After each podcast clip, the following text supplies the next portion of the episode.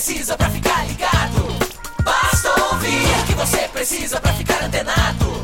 Basta curtir. I like it. Dá um reply, um retweet. Digita um arroba pro sujeito se ligar. Uma hashtag pra um assunto explodir, mas que babado, um viral que vai colar. Compartilhe, monitore tudo que acontece. Siga agora a tendência de tudo que é social. Esse é o canal Social Media Cast. Social Media Cast, o seu podcast sobre as mídias sociais. Aqui você aparece, aqui você acontece. Social Media Cast. Começa agora mais um Social Media Cast. Social Media Cast.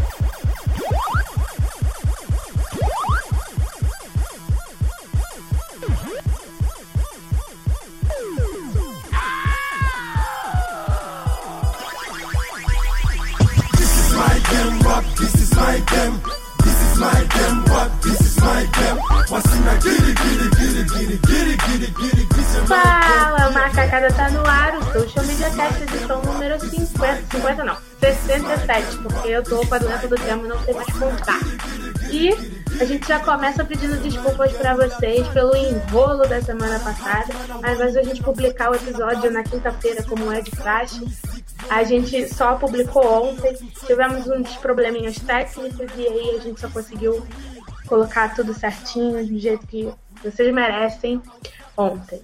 Então, como vocês já sabem, nós gravamos toda terça-feira, a partir das 23 horas, no www.socialmediacast.com.br barra ao vivo. Você também pode mandar suas perguntas usando a hashtag eu no SMC ou para o nosso e-mail, contato socialmediacast.com.br.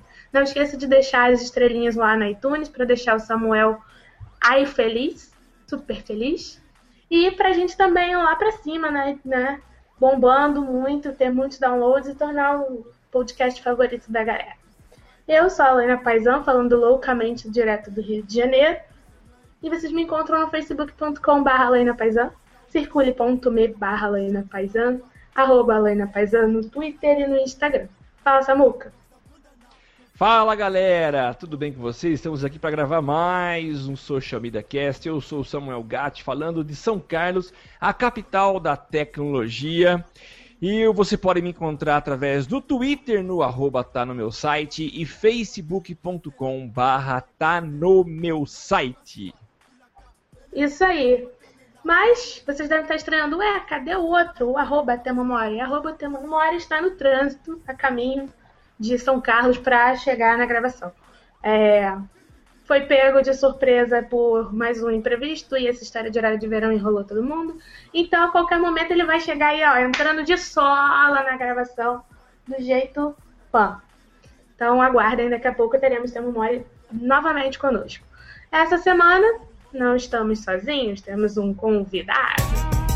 E agora no Social Media Cast, o convidado do dia. E o nosso convidado de hoje é o Jonatas K, que não sei como pronuncia. Quando ele entrar, ele fala para vocês qual é a pronúncia certa. Ele é diretor de arte da IMAX Games, professor universitário, formado pela USP em Ciências da Computação e mestre em Imagem e Som pela UFSCar. Com você, Jonatas. E aí, galera, tudo bem? Aqui é o Jonatas, eu tô falando de São Carlos também. Vocês me encontram na rua, né? Às vezes na internet também, mas nada muito né, cheio de Twitters e Facebooks. Eu existo, mas não tanto. Né, então aí, galera, vamos falar sobre jogos hoje. Né? Eu trabalho praticamente há 10 anos fazendo jogo, principalmente jogo para celular. E estamos aí, Social Media Cast, vamos falar um pouco sobre jogos nessa linha do social. Estamos aí, vamos conversar, né, galera? Valeu pelo convite, estou feliz de estar aí. E é isso aí. Legal, eu, eu vou começar fazendo uma pergunta. É, ô Jonatas, ah, eu acho que quando a gente fala em jogo social, eu nem sei se eu posso chamar o, o Second Life de jogo, mas acho que foi uma experiência interessante, estranha. Eu, eu, eu fui um dos usuários de, do Second Life. é, acha que foi lá que começou essa história de, de, de, jogos? Porque, de certa forma, era um jogo, né? As pessoas compravam, conquistavam espaços. Será que o Second Life foi uma primeira experiência ou isso já vem de mais tempo? Fala pra gente Cara, um pouco dessa junção de game e, e, relações sociais, vamos dizer assim. Eu acho que se a gente fala de jogo e relação social, a gente pode voltar pra brincar de amarelinha, né? Pode jogar xadrez, né? Tem tantas coisas que aconteceram antes do mundo digital que são sociais, né? E a gente não precisa de computador para falar de relações sociais, né? Então, acho que vamos focar primeiro no jogo social digital, né? Então, você se relaciona com outras pessoas por meio do ambiente digital, né? Então, o Second Life ele é um exemplo mais recente, né? Mas a gente vai falar de jogo social, jogos pessoas interagindo no mesmo ambiente e tal já desde jogos em modo texto, né? Tinha os MUDs, né, que eram jogos que você entrava, tinha descrição do ambiente que você estava, você escrevia, ah, quero pegar tal coisa, e o jogo interpretava o que você estava escrevendo. Eram jogos, pô, há muito tempo, assim, década de 80, né, já tinha jogos que usavam rede que você podia estar tá se relacionando com outras pessoas. Acho que o, o Second Life vai ser uma evolução principalmente técnica disso tudo, né? Que vai ter o 3D, né? Você vai ter a representação do avatar, né? Vai ter a pessoa ali aparecendo visualmente. Você fala, nossa, né? Eu quero ser assim. Você comprar um skin, você né, ter essa interação a mais, a parte visual, né? Porque acho que até então tinham jogos até ou 3D ou mesmo 2D, né? Com coisas mais simples, né? Acho que o Second Life ele popularizou muito, né? Mas eu acho uma porcaria, né? não sei, você que jogou mais, né, Samuel? Você pode falar. Mas, Mas você não, você não, você chegou a usar o Second Life? Cara, eu, eu, eu tentei. É, eu tentei, tentei. Mas, assim, ele tinha algumas problemas técnicos de implementação. Então, se você não tivesse uma internet muito boa, já não funcionava. Né? Então, um computador bom ainda... também precisava ter. É, o computador bom. Em geral, quem estava jogando já nessa época, quem joga em computador, em geral, tem um computador bom. Né? Então, é. eu, pelo menos, eu tava. Eu tinha um computador bom, mas minha internet era uma porcaria. Né? Eu usava internet a rádio, né? Eu morava num lugar que não tinha internet. Né? E. Nossa, eu apertava o botão para andar, daí 10 segundos depois o personagem andava na tela. Né? Então, é, ele não andava localmente, ele andava lá no servidor. Então, mandava para o servidor o comando de andar, daí o servidor esperava, respondia que andou. Daí eu andava aqui, entendeu? Então era uma bagunça, para mim nunca funcionou, né? Como eu já traumatizei logo de cara, também não segui muito na experiência. Mas, não sei, o que, que você usou do Second Life, Samuel? O que, que você achou de tão legal assim nessa, Cara, não, não, eu não achei legal. É que era a minha primeira experiência, eu tendo um avatar e eu fazia comandos e o cara andava, eu viajava de uma ilha para outra, era legal. Uhum. É, é, legal para aquela época, porque hoje você olhar o que é o Second Life, eu nem sei em que pé anda o Second Life, eu sei que o site existe é. ainda, mas não sei se como é que tá a coisa lá dentro. Mas o próprio slogan era seu mundo, sua imaginação. É, então, é, é, não, era legal ele... essa questão de, de você poder recriar ambientes, né, criar ambientes é... novos, né, esse ambiente criativo, né, mas mesmo assim não era tão fácil para o usuário comum criar, né, não é um negócio assim que você, você chegasse assim, ah, meu, minha filha lá tá brincando no computador, chega lá, ah, um programinha, vou sentar e criar um mundo, né, era complicado não, já, não, né? né, não é tão simples, né. Mas então, o que eu então, achava você, legal... Assim, ah. O que eu achava legal era assim, a gente vai falar daqui a pouco de, de dinheiro, de monetização, de ganhar dinheiro com o jogo, que existia no Second Life um mercado muito grande. Eu lembro até de pessoas que é, é, ficaram milionárias vendendo terreno, vendendo espaço no Second Life. Então, é interessante realmente... eles começarem a trabalhar com essa noção de a moeda virtual, a moeda daquele mundo, né? E você ter uma economia virtual é... que está rolando ali, né? Isso. Era o Linden Dollar.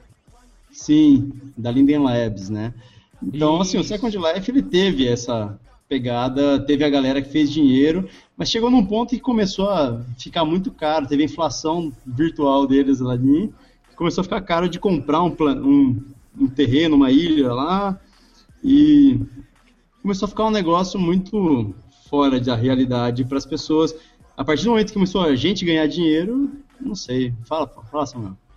Não, e tem uma outra coisa que eu acho muito legal, é que as marcas é, caíram em peso no Second Life. Eu lembro várias moto, marcas de, de moto, aquela Sundown, é, fez é, opção de test drive, a própria Volkswagen chegou a oferecer test drive lá dentro. O Sebrae Sim, é que... tinha um prédio e oferecia palestras e cursos lá dentro. Eu achava isso muito legal. Eu cheguei a assistir é palestra Uhum. É que é engraçado a gente olhar assim, tipo, ah, legal, ver uma tecnologia nova, parece que todo mundo cai assim, nossa, isso vai revolucionar o mundo, né? Isso é, é a tendência, nada mais do resto existe. Né? É um negócio engraçado até da gente olhar com que ingenuidade o pessoal acha que uma tecnologia nova vai deixar as outras obsoletas. Né? Então, assim, tecnologias novas são legais né, dentro de um certo contexto. Né? Então, a gente falar de jogo social, mesmo a gente pensar, ah, social, né? A gente fala de jogo social, pega os jogos de Facebook, de Orkut que tinha um tempo atrás, você vê assim, quando eles, teve uma época que eles tiveram um pico assim de audiência, de jogadores e tal, todo mundo falava, não, é o fim dos jogos, todos os jogos vão seguir esse mesmo modelo, e não necessariamente não isso é, é verdade. Né? Não é porque teve um jogo que deu certo que todo mundo precisa seguir o mesmo modelo. Né? Então, Sim. acho que tecnologia. A gente. Eu, já fui muito fã de tecnologia e hoje estou mais assim, mais precavido, assim, eu olho para uma tecnologia e falo, legal, como que eu posso usar, mas não vou ficar preso refém. nela. E, é, não vou ficar refém, né? Tá certo. Legal. Aí. Faz a sua pergunta filosófica, Samuca. Então, é, realmente é uma coisa que eu tenho pensado bastante nesses últimos tempos, você começa a refletir sobre essa questão de tecnologia e o quanto a gente fica dependente dela, né? Eu, eu, eu sou um cara que hoje sou muito, não vou dizer dependente, mas é difícil viver sem. Porque a gente acaba uhum. criando alguns hábitos e muitas facilidades na vida em função do que a tecnologia proporciona. Sistema de comunicação, é, localização. Você não vai viajar se você não consulta um, um, um, o site do hotel, o site da cidade, uh, se você não pega endereço e não Street coloca View, endereço né? no GPS. Oi? O Street View, né? O Street View para você antecipar e ver como que é o lugar lá. Enfim, a gente usa a tecnologia para praticamente tudo hoje no nosso dia a dia, né? E aí, falando especificamente dos jogos, uh, será que esses jogos sociais em que você não tem apenas um jogo, mas você cria um ambiente lá dentro onde há relacionamento, relacionamento entre aspas, você tem diversão, você tem moeda, você tem um monte de coisa. Será que isso não está criando um isolamento no mundo real e construindo uma sociedade ou um grupo de pessoas que cresce e vive alienada da realidade? São pessoas que estão vivendo à parte, mas assim, talvez nem se toquem dessa doença, mas eu acredito que seja uma patologia isso. Sim. É, existem casos em que o jogo ele pode criar relações sociais interessantes, né? Mas é assim, a gente consegue observar isso normalmente com pessoas sadias, né? né? Quando a gente começa a olhar pessoas que já têm algum problema, eu não sou nem um psicólogo para falar nada do tipo, né? Não sei se você quer chamar alguém assim, oh! é, tem alguém na família aí, Samuel, que pode falar sobre Não, não tem. Não tem. né? Mas, pô, cara, eu vi assim já jogos gerarem relações sociais super legais. Eu já tive dentro de ambientes. Tipo, meu mestrado foi em cima do World of Warcraft, né? Que é um MMORPG, aqueles jogos em que você entra milhões, milhares de pessoas né, no mesmo ambiente, estão lá conversando. Eu tenho exemplos assim, super legais de eu entrar e estar tá conversando com outras pessoas e fazer amizade com novas pessoas. Mas eu já vi casos também de pessoas que se isolam, né? Aquela dona de casa que passa o dia inteiro no Facebook jogando Fazendinha Feliz, né? E deixa o filho chorando, né? Teve um caso absurdo, né? Acho que foi ano passado ou retrasado, de uma mãe que matou o filho para poder jogar Fazendinha Feliz, né? Que a, a mãe né? O menino começou a chorar, ela foi lá, chacoalhou o neném recém-nascido para ele parar de chorar. Né? Voltou a jogar. O neném continuou chorando, ela foi lá, chacoalhou mais, de repente o neném parou de mexer, ela ficou jogando. Quando ela voltou, o neném estava mais respirando. Né? Porque é uma pessoa doente. Né? Uma pessoa que esqueceu, né, a se, substituiu a realidade dela com a realidade do jogo. Isso não é para ser considerado normal, né, e não é para acontecer. Né? A gente vê casos de pessoas que morrem, né, por causa de jogo, literalmente. Né? Na China a gente viu casos de gente que ficou, sei lá, 50 e poucas horas jogando o jogo e depois morreu desidratado ou morreu por comer porcaria, né, por falta de sono. Né? A gente tem assim distorções, né? Mas como tudo na vida, acho que a gente pode encontrar sempre um o lado positivo e o lado negativo. Né? O jogo, assim, ele pode ser uma ferramenta para criar novos vínculos, ou pode ser uma ferramenta que vai afastar você dos vínculos que já tem e não vai criar nada de bom. Né? Os jogos em si, eles são pensados muitas vezes para manter a pessoa jogando. Principalmente no mercado que a gente vive hoje, que é um mercado de jogos gratuitos, né, que você ganha às vezes com ou microtransações ou com banners, né, nosso interesse maior é manter a pessoa jogando. Né? Então, eu, quando eu penso num jogo, eu penso como que eu faço para manter a pessoa mais tempo né, dentro daquele jogo. Por quê? Porque daí vai ter mais tempo exibindo banner, mais tempo né, para a pessoa ficar vendo propagandas e tal. E isso, querendo não, prende a pessoa. Se a pessoa não tem o lado psicológico preparado, ela não vai né, sair fugir disso. Deixa eu né? aproveitar aí, eu sei que a Luana quer falar, mas deixa eu emendar numa, numa outra pergunta que eu acho que é pertinente. Você falou de qual o objetivo de vocês, enquanto você é diretor de arte de uma empresa que produz games e tem até projetos grandes que vocês têm produzido. E você falou que o interesse de vocês é fazer com que as pessoas permaneçam maior número de, de maior, é, tempo em frente ao game, porque será exibido banner, vocês, enfim. É, isso dependendo do, do, estilo de monetização, né? Sim, do, tá, de como tá. que ele está trabalhando com o jogo, né? Tá. Mas... Mas fala uma coisa, quando você. A equipe que, que participa do, do projeto, vocês têm alguém da área de humanas? Vocês têm psicólogos? Vocês, vocês têm alguém que vai trabalhar essa questão de, de, não vou chamar de modelar o comportamento das pessoas, mas alguém que entende do comportamento do usuário para contribuir ou não? Sim, a gente tem uma equipe que é muito multidisciplinar, assim. Normalmente a gente fala de desenvolver jogo, a gente imagina que vai ser uma equipe de computeiro, né, um monte de gente da computação, sentado na frente do computador escrevendo sua linha de código.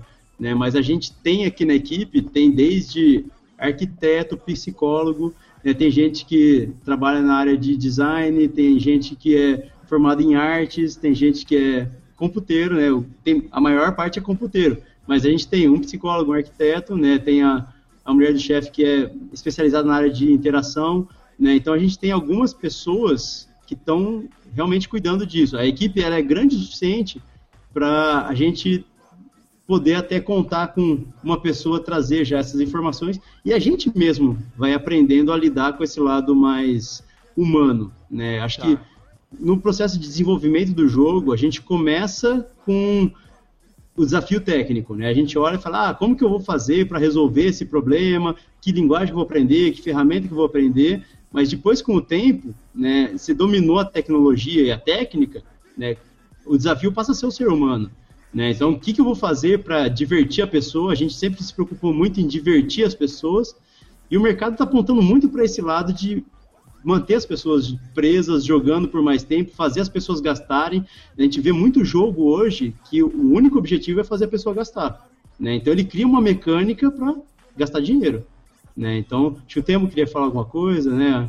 É, queria já falar. E aí, Jonathan, como é que tá? Cheguei Beleza? atrasado aí, desculpa galera, macacada Legal. aí toda foi mal. Já cheguei, já ia fazer uma uma observação em cima disso que você falou, né? De, de manter a galera jogando cada vez mais tempo, mas assim, não é nada incomum se a gente parar para pensar no mercado, né? Você vê o mercado de vender cerveja, você vai querer que o cara fique bebendo maior quantidade de cerveja sua para que você possa vender. Sim, independente disso, né? Independente disso fazer bem ou não, né? Você pode defender a parte que faz bem, se tem uma vida social, blá blá blá, e tem a parte que faz mal. Acho que toda técnica e tática de mercado é, abrange isso, né? E no game não vai uhum. ser diferente. Você vai querer deixar o cara mais tempo é, jogando para estar tá mais, mais é, exposto a. para você ter um banner, você ter a publicidade mais tempo exposta, né? Uhum. Então, assim, não é nada, nada anormal. O que eu queria, eu não sei, aí eu não sei como é que tá, se a galera já perguntou isso, como é que é, É, queria que você falasse um pouco da relação de. Que, que como aqui no Brasil é, é, o jogo ainda é taxado, o game ainda é taxado como jogo de azar. Né? Uhum. E, e, como que você defende isso? Como que você briga? Como que você vende o seu produto para tentar mostrar que não é um jogo de azar? Porque a gente vê vários exemplos. O cara que saiu atirando no cinema é porque jogava CS ou é, GTA, o, a, o moleque lá que matou a família inteira porque jogava Assassin's Creed. Existe ainda um, uma questão midiática que joga muito contra o game ainda, né? Apesar de a gente ter ver que o game tá, vem crescendo cada vez mais, passando renda de cinema, por exemplo, coisa assim. Então, como que você faz para vender isso e como o trabalho para é, amadurecer o mercado de que o jogo não é um negócio de, não é uma coisa de azar, não é uma coisa que vai viciar e não é porque a, a mulher matou a, o filho para jogar colheita feliz que todo mundo vai fazer isso. Tem um trabalho uhum. em cima disso. Como que você faz essa, esse, esse prospect? É interessante essa pergunta porque realmente isso, na verdade, não acontece. Né? O pessoal que desenvolve o jogo ele é muito pouco. É, em geral, são pessoas muito da área de tecnologia, né? Que nem eu falei, ah, boa parte da equipe é de tecnologia. A gente tem uma equipe de 13 pessoas, é todo mundo de computador, é o pessoal que fez computação, que não se comunica muito, né? Da equipe, três não são computeiros, né? O resto é do computeiro. E daí você pega, é um pessoal que, em geral, tipo, a gente acaba como um todo, não fazendo muito esse papel de comunicação, de falar, ó, o jogo tem o seu lado legal também, né? Em geral, o pessoal fala, ah, deixa a mídia falar o que quiser, né? A gente vai é, fazer o que a gente quiser também. É meio como se o, a postura do jogador e a postura dos desenvolvedores, em geral, acaba sendo muito apática, né? E daí aparecem uns absurdos, né? Tipo a, a, a ministra da cultura, aquela eu não, eu não sei se pode falar nome de, desses pode, políticos pode, maldito, né? Mas aquela que era a mulher do Suplicy, né? né? Não, ela relaxa, veio... relaxa e gosta. É, relaxa, né? E, mas ela veio esses tempos atrás e, e veio falar de fez uma declaração de que ah, game não é cultura e game né, não merece estar nenhuma lei de incentivo de imposto, né? Que recentemente a lei tinha sido incluído na Lei Rouanet. Né? Então, ela veio como ministra da Cultura, né? veio falar, não, isso não tem nada a ver, jogo não é cultura.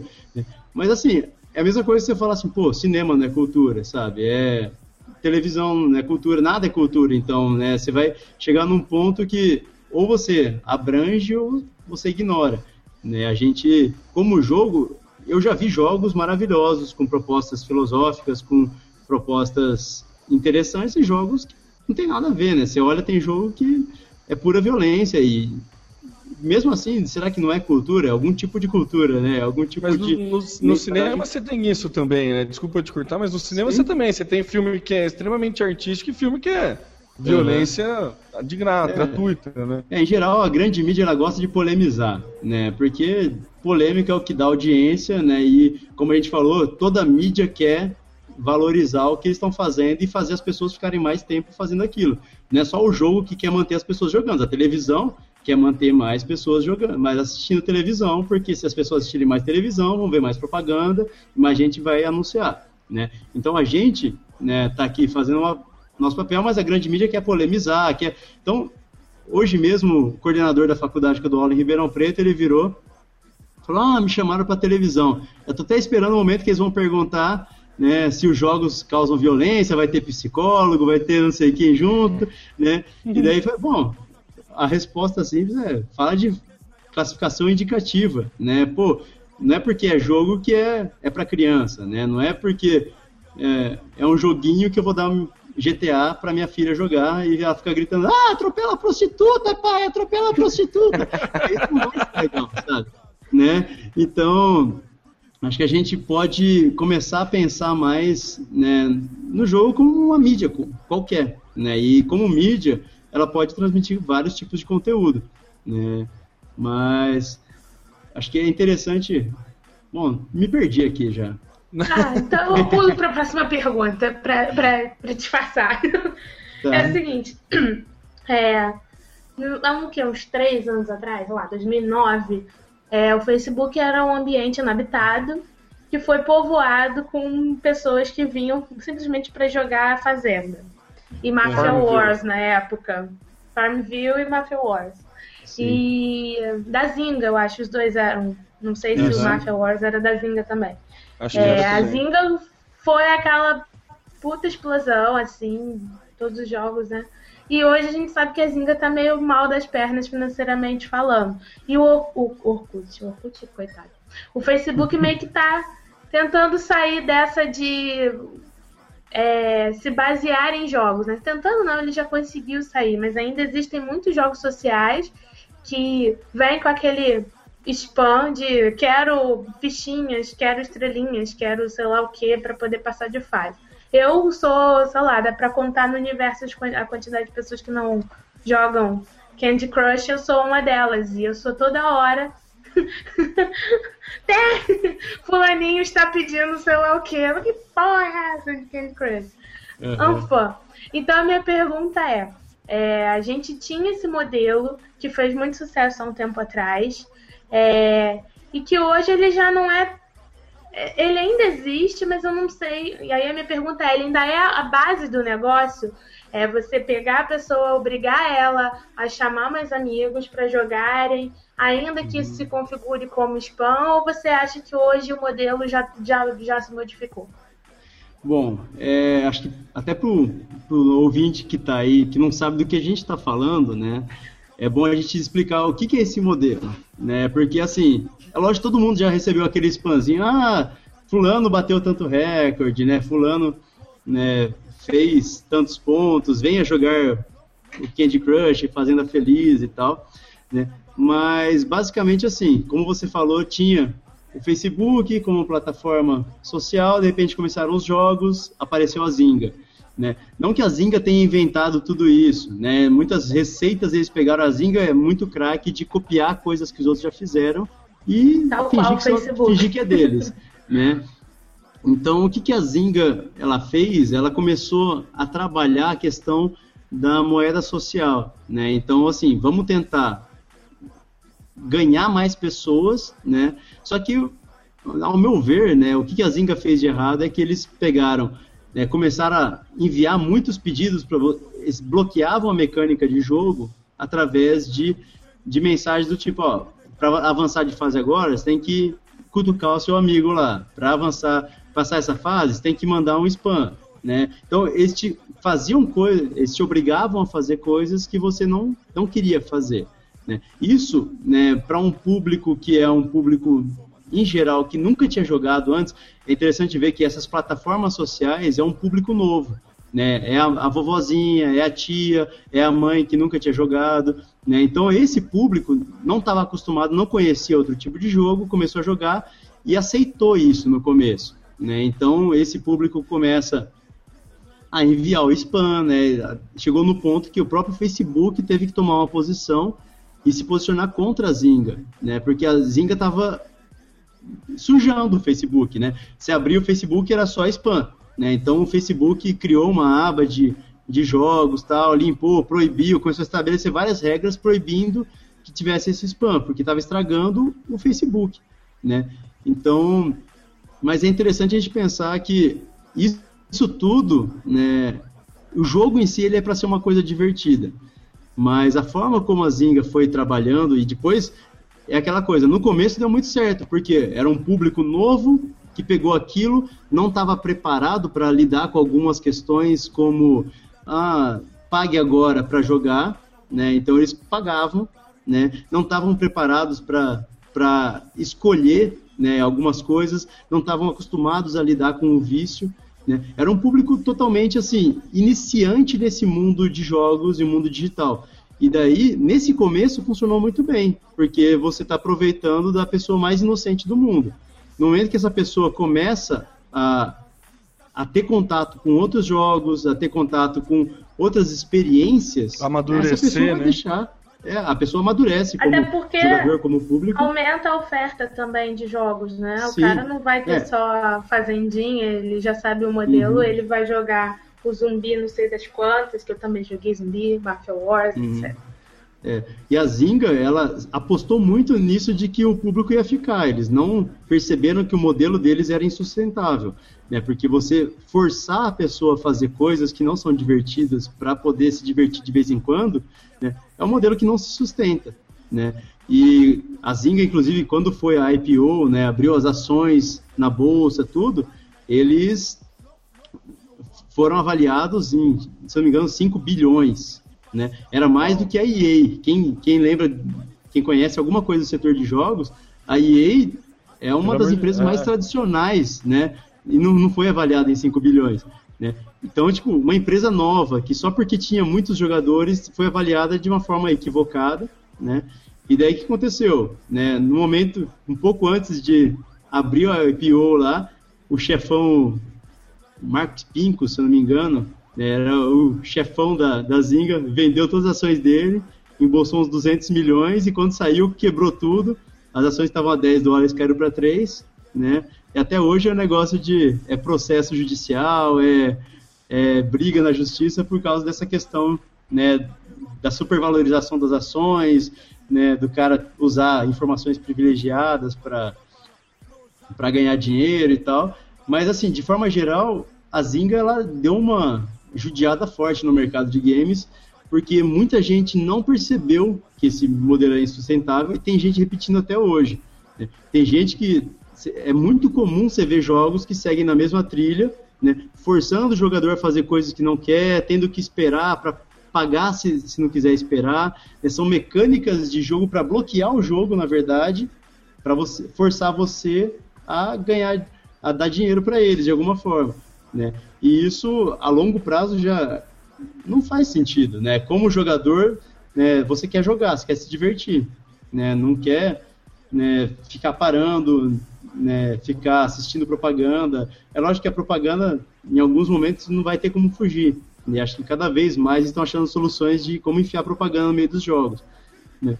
Mas eu vejo assim com um olhar muito negativo a esse movimento que aconteceu Inclusive, o próprio, você fala, ah, jogo social já virou um negócio até meio pejorativo no ambiente de jogos por causa disso tudo. Né? Virou um, um jogo que a mecânica está estragada. E social é um negócio tão bonito.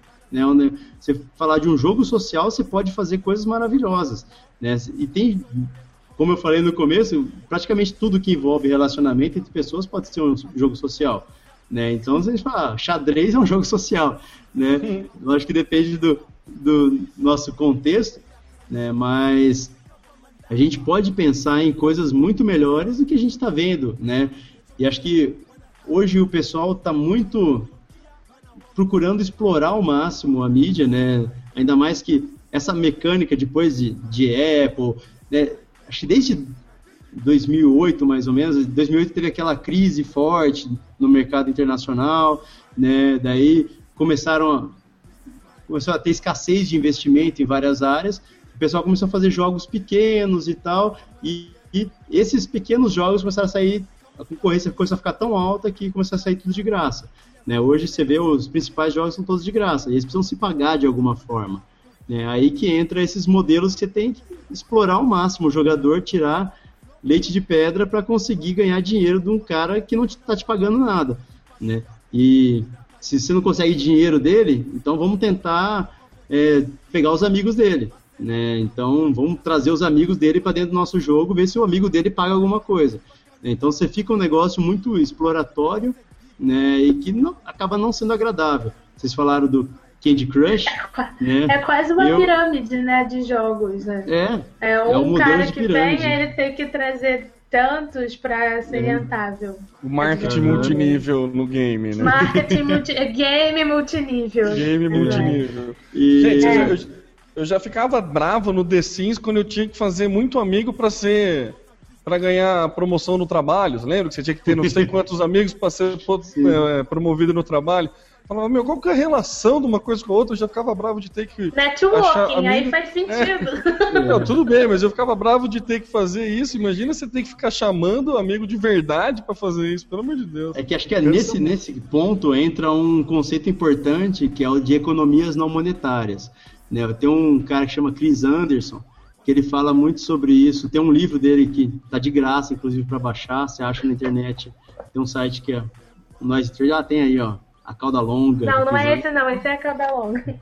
É, é a cauda longa. Mas o free é interessante que o Chris Anderson ele apresenta esse conceito de economias não monetárias. Lógico que não foi ele que criou, mas ele compila muito bem os assuntos e traz muito bem organizado. Né? E a ideia é de que você consegue monetarizar né, outras questões que não dinheiro. Né? Por exemplo, você ter amigos, ter ranking de, de ah, qual que é a o minha influência? O Google né? e o Facebook fazem na publicidade, quando colocam Sim. as histórias patrocinadas dizendo que seu amigo curtiu essa página, logo você pode se interessar por ela. É o Uhum. mesmo conceito, basicamente. É, tem a questão, é, é muito tipo, atenção e reputação, né? Tipo, Sim. se, se eu tenho atenção, as pessoas podem olhar para mim, eu posso indicar coisas, né? Ou eu posso divulgar o meu trabalho, um produto, né? A minha reputação vale dinheiro, né? Então você começa a negociar com as pessoas esses valores básicos, né? Então eu quero ganhar dinheiro em cima da sua atenção e sua reputação, né? Então eu quero usar o que você tem para eu ganhar dinheiro. É aí que começa essa confusão que a gente ainda não está entendendo. A gente está no olho do furacão, né? Tá tudo acontecendo Sim. agora, né? E a gente fica fácil daqui uns cinco anos a gente olhar para trás e falar, nossa, aconteceu tal coisa. Mas no momento que a gente está, é difícil a gente olhar e, saber para onde que está indo, né? O que está acontecendo? Porque a gente consegue olhar assim, tem essa tendência de explorar cada vez mais, tentar ganhar dinheiro com o que é de graça, né? E mesmo que não seja dinheiro, ganhar reputação, atenção, ganhar amigos, é, likes no Facebook, né? Tweetadas, né? Coisas do tipo para a gente tentar viabilizar de alguma forma né, um produto. Temos? Você falou, né? Você deu todo a problemática e o porquê que a Zinga não deu certo, que foi justamente essa, essa criação deliberada de spam, né? Que acabou enchendo muito o saco. E você tem algum exemplo positivo de algo que está surgindo, alguma, alguma empresa que está lançando algum esquema novo, ou você acha que ainda a, a- a indústria de game está muito travada em moldes antigos, assim? Você acha que a galera tá ganhando muito dinheiro com o GTA, então vai lançar o GTA 6 pro Play 4, que daí vai bombar de novo? Ou você acha que tem alguma empresa buscando um- uma, um- uma ideia meio que mais fora da caixa, assim, alguma maneira de, de criar? Você tem acompanhado alguma coisa assim, ou você acha que ainda a galera tá meio engessada? Olha, de forma geral, assim, o pessoal tem inovado muito, principalmente porque nos últimos anos ficou muito mais barato produzir jogo, né? Então a gente tem uma democratização de meios de produção violenta, né? A gente tem né, o motor de jogo, que é a parte básica que permite você criar um jogo em cima, né? Antigamente custava milhões, né? Centenas de milhares de dólares, e hoje a gente tem versões gratuitas. A gente aqui na empresa mesmo usa um motor de jogo que é assim é fantástico o que dá para fazer com ele de forma gratuita.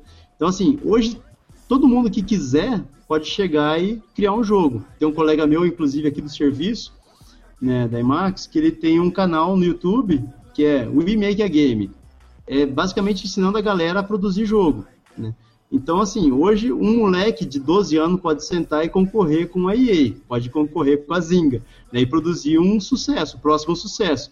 Né? Então, assim, a inovação está vindo principalmente por parte dos pequenos desenvolvedores. Né? Quem já está consolidado, já está né, firmado no mercado, em geral não quer arriscar. Né? Então, a Rockstar lançou lá o GTA, né? certeza que daqui a um tempo eles vão lançar o GTA de novo. Né? Vai lançar o GTA 6. Lógico, fizeram quase 10 bilhões, sei lá quanto que eles fizeram. Né? Então é um número absurdo de dinheiro que eles ganharam. Lógico que eles investiram muito. Foi um dos produtos de entretenimento mais caros da história. Né? Mas o, a receita também foi proporcional. Né? Então esses caras eles estão garantidos ali que se eles fizerem outro GTA, eles vão ganhar rios de dinheiro de novo. Né? E eles já aproveitam o que eles têm para lançar pequenas variações. Né? Então eles fizeram o Red Dead Redemption, que é um jogo uhum. de faroeste, né, que basicamente é um GTA no faroeste. Lógico tem, tem é lei no ar também, né? É, lei no ar. Né, são jogos assim que seguem a mesma mecânica, mas assim, você vê que não tem tanta inovação de um jogo para o outro.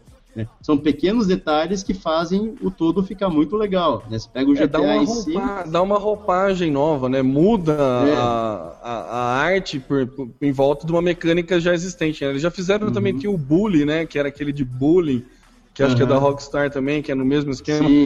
Você reconhece pelo mapa e pela vida, né? Pelas armas, né? É sempre, no Aham. mesmo, sempre na mesma É o posição. mesmo jogo, trocou o bonequinho, mudou o nome e lança de novo. Né? E continua animal, né? Isso que é o pior de tudo. Você fica viciado e quer jogar até o final todos, né? Aham. E Samuel, quer falar? Não, pode terminar, tem uma pergunta Não. depois. Não, e, e é interessante assim, a inovação costuma vir, principalmente inovação de gameplay, né, que é inovação de mecânica de jogo, o que, que acontece dentro do jogo de verdade, o que, que você faz para jogar, em geral, são dos pequenos desenvolvedores. Né? Então é difícil a gente ver grandes desenvolvedores arriscando. Né?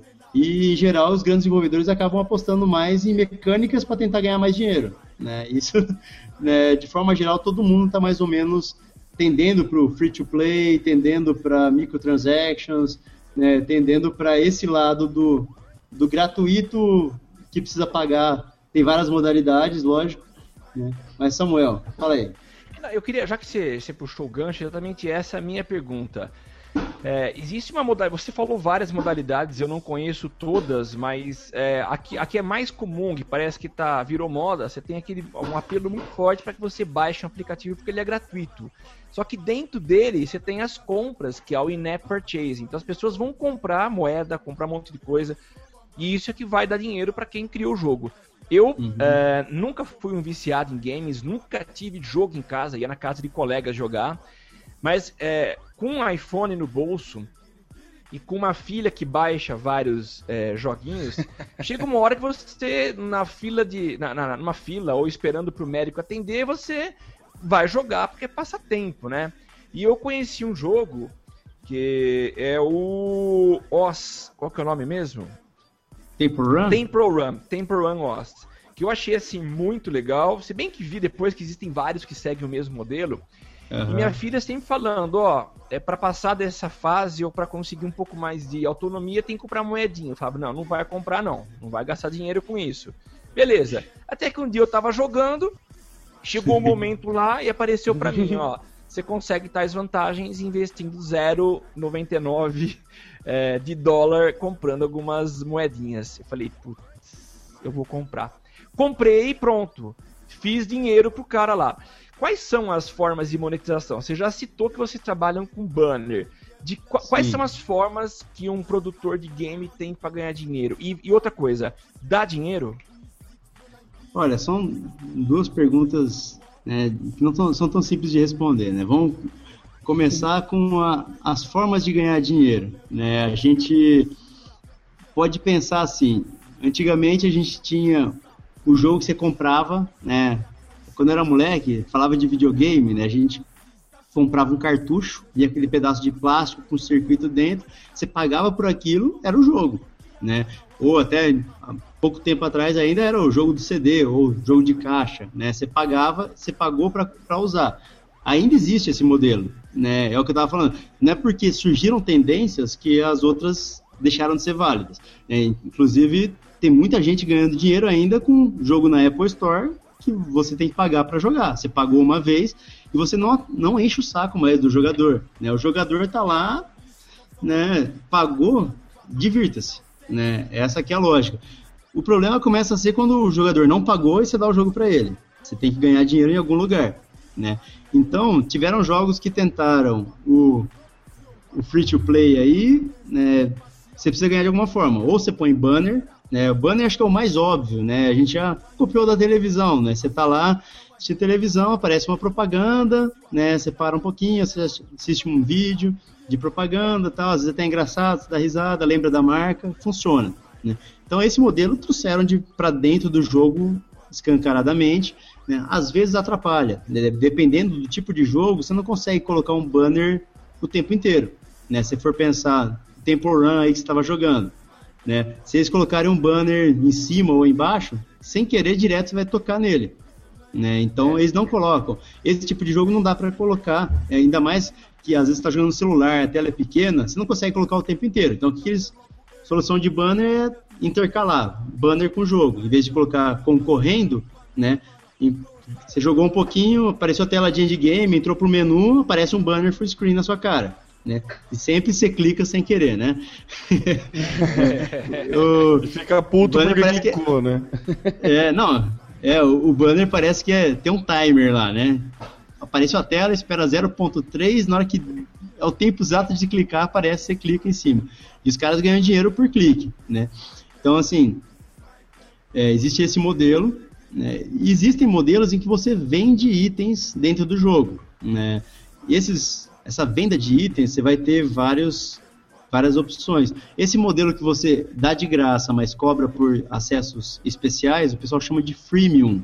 É a mistura de free com, com premium. premium né? É o freemium. O freemium, você vai ter modelos que foram testados e não funcionam e que, por exemplo, é o pay to win, né? O pay to win você paga, se você pagar você ganha o jogo, né? Você vira super poderoso, o jogo perde a graça, né? Então assim, como jogador não tem graça você fazer um negócio que você pode tudo, né? Tem gente se diverte por alguns segundos, né? Mas depois você para de jogar, né? Então, para o jogador não é interessante pagar e acabar o jogo, né? De repente. Então, assim, o que, que você quer? Você quer pagar para ter algumas vantagens, né? Então, o que o pessoal faz hoje, você paga para ter uma progressão mais rápida, né? Para eliminar tempo de espera, né? Para acelerar o desenvolvimento, para comprar coisas que vão melhorar o seu desempenho, né? Mas que não pareça que você está roubando. Né? Tem até alguns jogos, tipo, você pega o Angry Birds, eles enfiaram lá uma águia Recentemente você paga um dólar e ele pula a fase com três estrelas, né? É um negócio que assim, é o pay to win esse aí, né? Hum. Pra mim isso estraga o jogo, né? Não sei né, se é, funciona, tipo um deve cheat, funcionar. Né? Você tá comprando é. um cheat. O cheat sempre foi muito mal visto pelos gamers. É, eu, mas, eu sou contra também, eu não gosto. É, então, mas a questão é que a gente está trabalhando hoje com um público muito maior do que, que a gente considerava como gamer antigamente. Né? o público de gamers ele praticamente não mudou, né? Não é que ah, hoje tem a gente fala de hardcore gamer e casual gamer. O hardcore é o cara que tem o PlayStation, tem o Xbox, que joga, que tem o GTA, que tem jogos, né, de última tecnologia, e o casual é o público em geral que entrou agora pro mercado. Então, é o Samuel na fila de espera. É o Samuel, é. né? Nunca jogou aí, né? O Samuel, a filha dele. É o pessoal que nunca teve muita experiência e de repente paga, né? É o tipo de coisa assim, pro hardcore game é um absurdo você pagar dentro do jogo, né? Pro, pro jogador casual é uma experiência nova, ele não tem preconceitos. E, e não, não é errado você pagar pelo entretenimento, né? A gente tem, principalmente o brasileiro, tem essa noção muito esquisita de que a gente não paga por jogo, né? A gente acostumou com pirataria, com um monte de coisas, né? E Hoje você chega e fala, ah, vou gastar né, 1,99 com o jogo. Ah, não, é muita coisa. Já, já Pô, é, falou de... é, é, engraçado, né? A galera paga, tipo, sei lá, 12 reais numa latinha de cerveja na balada, mas, pô, 1,99 é. num jogo? É, oh, um jogo que você vai jogar por horas, né? O norte-americano é. tem uma cultura interessante que eles contabilizam, tipo, quantas horas de diversão isso vai me proporcionar. Então eles pegam lá, ah, vou pagar 60 dólares nesse jogo, mas ele dá umas 300 horas de diversão. Né? É, então o pessoal faz essa média e fala, ah, então vai sair, né, sei lá quanto por, por hora, é mais barato do que eu ir no cinema. Né, cinema eu vou gastar 12 dólares por hora, aqui eu vou gastar 50 centavos por hora, então eu vou comprar esse, sabe? É uma lógica interessante, mas que a gente não usa, né? A gente como brasileiro prefere sempre de graça. Eu vi inclusive uma notícia esses dias agora, o pessoal falou, ah, 80 e tantos por cento dos brasileiros só pegam coisa de graça e não pagam por nada, né, na, nas lojas de aplicativos. Né? Então, é cultural, né? mas acho que isso está mudando. Né? Eu mesmo, às vezes, tenho uma coceira de comprar umas coisas. Eu tô. Preciso mudar também. né? O Samuel está sendo o meu exemplo aqui hoje, né? Começar a gastar dinheiro. Né? E a, e a pergunta coisa, que... você, tem, você tem ideia de qual o tamanho do mercado de games no Brasil hoje? Ah, Brasil é Assim, o Brasil é um negócio complicado pra gente, né? Vocês até perguntaram agora há pouco, ah, vocês ganham dinheiro, como que é, tão rico? Teve época que estava dando dinheiro bom esse mercado, é que assim, a gente investe principalmente em mercado de jogo para celular. A gente, como empresa de jogo aqui, eu sou da IMAX Games, a gente tá. A empresa está há sete anos no mercado, né? E eles estão se sustentando assim, variando muito o que, que eles fazem. Em geral, já trabalhou já fazendo jogo flash para web, jogo 3D para evento, é, jogo físico até hardware já fizeram, mesa de toque, parede de toque.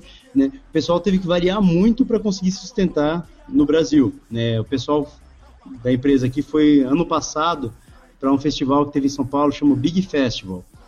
Nesse festival tinha uma sala com umas cento e tantas pessoas, todos desenvolvedores de jogos, né? E o cara que está dando a palestra perguntou: ah, quantos aqui tem empresa de jogo? Todo mundo ah, ergueu a mão assim, né? É, quantos tem empresa há mais de dois anos? Todo mundo abaixou a mão. Sobraram dois, numa sala com mais de 100. Né? Então é um mercado complicado. Principalmente no Brasil, né, a gente nunca contou com o mercado brasileiro né, para se pagar, principalmente quando a gente fala de jogos de, de iPhone, de Android, de celular, né, jogo que vai consegue cair na rede, jogo para Facebook, a gente conta com o mercado externo. A gente não e conta gente, com o mercado brasileiro, né? O mercado brasileiro, assim, para vocês, empresas, tem uma concorrência que são argentinas e afins, né? Quando eu trabalhava em agência, a gente recebeu é, dois argentinos que eram de uma empresa de desenvolvimento focada em jogos, especialmente para tablets e tal. E era absurdo a diferença de, de valores deles para as empresas brasileiras que a gente orçava com o mesmo briefing. Uhum. E aí eu cheguei a conversar isso com, com um dos sócios e ele falou que assim eles estavam vindo para o Brasil em massa porque o Brasil estava crescendo muito nessa questão de jogos, o Brasil tinha um foco muito grande no social e eles tinham como é, moeda, né, como, como diferencial o fato de eles cobrarem muito mais barato para fazer esse tipo de serviço. Produto. É, não sei qual era a qualidade deles, mas assim, a gente tem gente muito boa no Brasil. É que o custo no Brasil é muito Sim. alto, né? Você pega, Exatamente. vai falar de imposto, né, legislação, tudo certinho. Né? Se for manter uma empresa no Brasil com tudo certo, dificilmente você vai vai durar, né? Ainda bem que eu não tenho empresa e que eu não preciso me preocupar com isso, eu sou só um funcionário, né? né? Porque é um negócio assim meio triste, assim, o lado positivo é que o mercado brasileiro como um todo está crescendo muito. O que aconteceu historicamente no Brasil é que o Brasil nunca foi um mercado produtor, foi sempre um mercado consumidor e normalmente tudo de graça, sem pagar só pirataria, né? Eu lembro que o ano que eu fiz mestrado, 2003, dois, não, que 2003, tô ficando louco. As notícias eram de 2004, né? eu fiz mestrado em 2007, né? Naquela época, eles falavam de 97 a 98% de pirataria no Brasil. Né? Então, era um mercado que não existia. Né?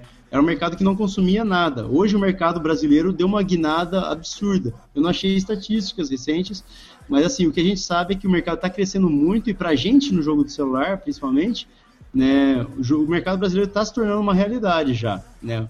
Recentemente, a gente começou a fazer nosso primeiro projeto que teve como foco o público brasileiro.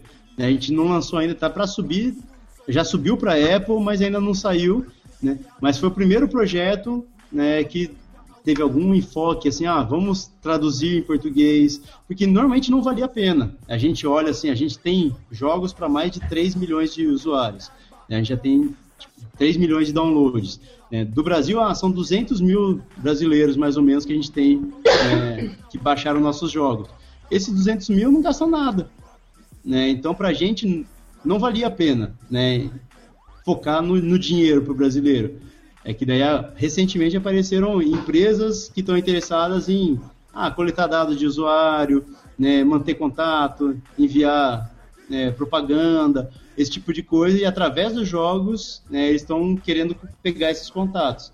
Né? Então, para a gente, isso já se tornou uma realidade diferente agora, né? Não é que o jogo o brasileiro vai dar dinheiro para gente, mas tem empresa já procurando a gente para pagar para obter os dados desses usuários, né? Então, o mercado brasileiro começou a existir agora para gente. Né? Eu acho que assim como a gente bate muito na tecla aqui de que o usuário de mídias sociais amadureceu, parou de levar a coisa como brincadeira e tá, tá entendendo mais o funcionamento, eu acredito que no mundo, no, no ambiente de game, isso também é verdade. Porque o hard gamer, né, o heavy hardcore gamer, não sei como que era o termo que você falou, Uhum. Mas é, ele começou, começa a achar comum investir um pouco de dinheiro e começa a, a tipo, achar legal incentivar esse tipo de, de, de, trabalho. Eu mesmo era um desses, né? eu lembro dessa época do, dos 97% de pirataria, eu lembro que eu li esse dado também, e eu era um deles, assim, eu só baixava jogo pirata, não imagina, eu vou pagar, tem de graça, como eu vou pagar? Hoje você já tem mais uma mentalidade de que, pô, o jogo é tão bem produzido, cara, olha que legal que é, vale a pena pagar, né, sabe? É justo você pagar. Isso, e esse comportamento a gente vê não só no game, mas vê no, no, na internet como um todo, assim. Eu tenho um exemplo que é de um, um aplicativo de um joguinho, um app de, de celular, que é o My Singing Monsters. Que é um, meu, é um joguinho assim que você simplesmente tem que cruzar a genética de monstro para cada um fazer um sonzinho e você vai fazendo uma banda. É assim, é ridículo a logística do negócio, só que é tão bem produzido que você fala, não, vou ter que comprar, vou ter que pagar, vou ter que comprar uns diamantes aqui para poder pra incentivar, porque é, é muito legal. É. é. muito, é muito bem produzido, sabe? Tá crescendo muito essa parte, acho que é, o usuário está amadurecendo muito nesse sentido de que, meu, não custa mais, vale a pena incentivar, é, pagar cara... um real e pouco para a uhum. galera continuar produzindo. É, às vezes o cara olha e fala, pô, vou gastar 4, 5 horas para conseguir as moedinhas que eu preciso para avançar no jogo. Será que se eu pagar um real aqui, vale as minhas 4, 5 horas? Né? O cara, ele começa a pôr na balança, né? E é questão cultural, é questão de acostumar, de aprender. Acho que como o brasileiro está aprendendo muito a, a enxergar de forma diferente os produtos, as mídias, né? E consumir mais e parar de só ser sanguessuga, né? Então, acho que eu mesmo, né? Até dois, três anos atrás, eu era muito conhecido por pirataria, né? Eu era o cara que você chegasse, eu tinha todos os filmes, tinha tudo que era jogo e tal. Até o momento que comecei a pensar no que, que eu estava fazendo, que que, como que eu estava sendo conhecido pelas pessoas até. Né? Falei, pô, não é isso, não é isso que eu quero pra minha vida, sabe? reputação, né? né? É. Comecei e... a frequentar os piratas anônimos, né? É. Cara, Só hoje eu não fiz um download. É. Eu, é. Meu nome é Temer, eu tô há três horas sem fazer um download, né? É, e não é fácil você mudar de. É, é, um vício mesmo, né? É uma questão cultural, é um costume. Né? Pra você trocar um costume, você precisa colocar outro no lugar. Né? Se eu estou acostumado a pegar tudo de graça, né? Não é simplesmente de uma hora para outra que eu começo a gastar dinheiro a, a rios. Também você não, tem o, o, balanço certo, não é simplesmente sair gastando tudo também. Né? Então, como jogador, acho que o brasileiro está evoluindo e o mercado está crescendo muito, né? O mercado brasileiro, principalmente iPhone, é, iPhone não, desculpa, Android, né? O, o Android está crescendo absurdamente no Brasil. O iPhone está crescendo também, né? Então é interessante você ver o preço absurdo que é um iPhone no Brasil, né? Perto da renda do brasileiro, é, é um negócio que é difícil até de explicar, né? Não sei que tipo de gente que costuma ter iPhone, né? Não sei se você sabe me explicar, Samuel, como que uma pessoa tem coragem de gastar rios de dinheiro num celular só porque é, é status, né? Não, é o status, refém do status, né? Não, não é isso não. Você não, tá muito enganado. E, e, daqui a pouco nós vamos apresentar uma notícia aqui que mostra que não é bem assim não, tá? Mas isso é, é daqui a pouco. Não, só, pra pegar, só pra pegar no pé do Samuel aqui, eu sei que é, ele gosta do Apple, é o Apple é. fanboy aí. É. É. Ô Jonas, já que você falou de gastar rios de dinheiro, é, você vai comprar um PlayStation 4, cara? Cara, complicado, hein, velho? É, até hoje tem gente discutindo que não dá para entender essa notícia, né, cara? O negócio custa 400 dólares lá fora, custa 4 mil reais aqui. Tipo, pensar na, na renda do brasileiro, né? Tipo, a boa parte, a média brasileira, nunca vai ter condições de comprar um negócio desse. Né? Então tem especulações de o que, que é isso, né? Porque no fundo eles devem fazer um, um levantamento e falar, vamos com preço tal, vai vender tantas unidades, né? Daí, às vezes, se vender menos a um preço alto, às vezes ganham mais dinheiro. Né? Então, às vezes, é mais fácil de manter uma estrutura, porque daí tem que ter. A Sony mesmo nunca teve né, serviço de atendimento ao cliente aqui certinho, né, com assistência técnica, tudo. Então, no momento que eles trazem o console para vender aqui, começa a ficar caro a brincadeira. Né? Então, às vezes, vendendo poucos, mas muito caro, vale a pena. Né? É, só É. fazer um comentário. A Laina tinha caído, não ouviu. O Temo fez a pergunta cruel que a gente queria fazer. Não, pro- eu reparei pelo, quando eu entrei falando da Sony. Ah, tá. É, o, o- a, desculpa que eu ouvi. Na verdade, na sexta passada, a Sony Brasil é, colo- apresentou uma conta dizendo que o problema era o encargo tributário aqui no Brasil, que acabou fazendo com que o custo elevasse. Mas alguns já comentaram, porque o PlayStation 3 não tem uma diferença tão grande de preço lá nos Uhum. Estados Unidos e não custa tão caro aqui. Mas uma explicação que eu achei muito decente é que seria uma pressão da própria Sony em levar o preço lá para cima, porque o PlayStation 3 está vendendo que nem água aqui. Então é para não canibalizar o mercado. Mas Pode até ser. você eu não vi vai gente comprar falando. então, né? É, ah, não vou comprar, né, cara? É, mas eu vi gente né? falando também que a estratégia, tipo, de subir o preço lá em cima, daí quando abaixar um pouquinho depois, vai estar o mesmo preço do, do Xbox. Mas daí, tipo, ah, mas era 4 mil, eu vou comprar agora, sabe?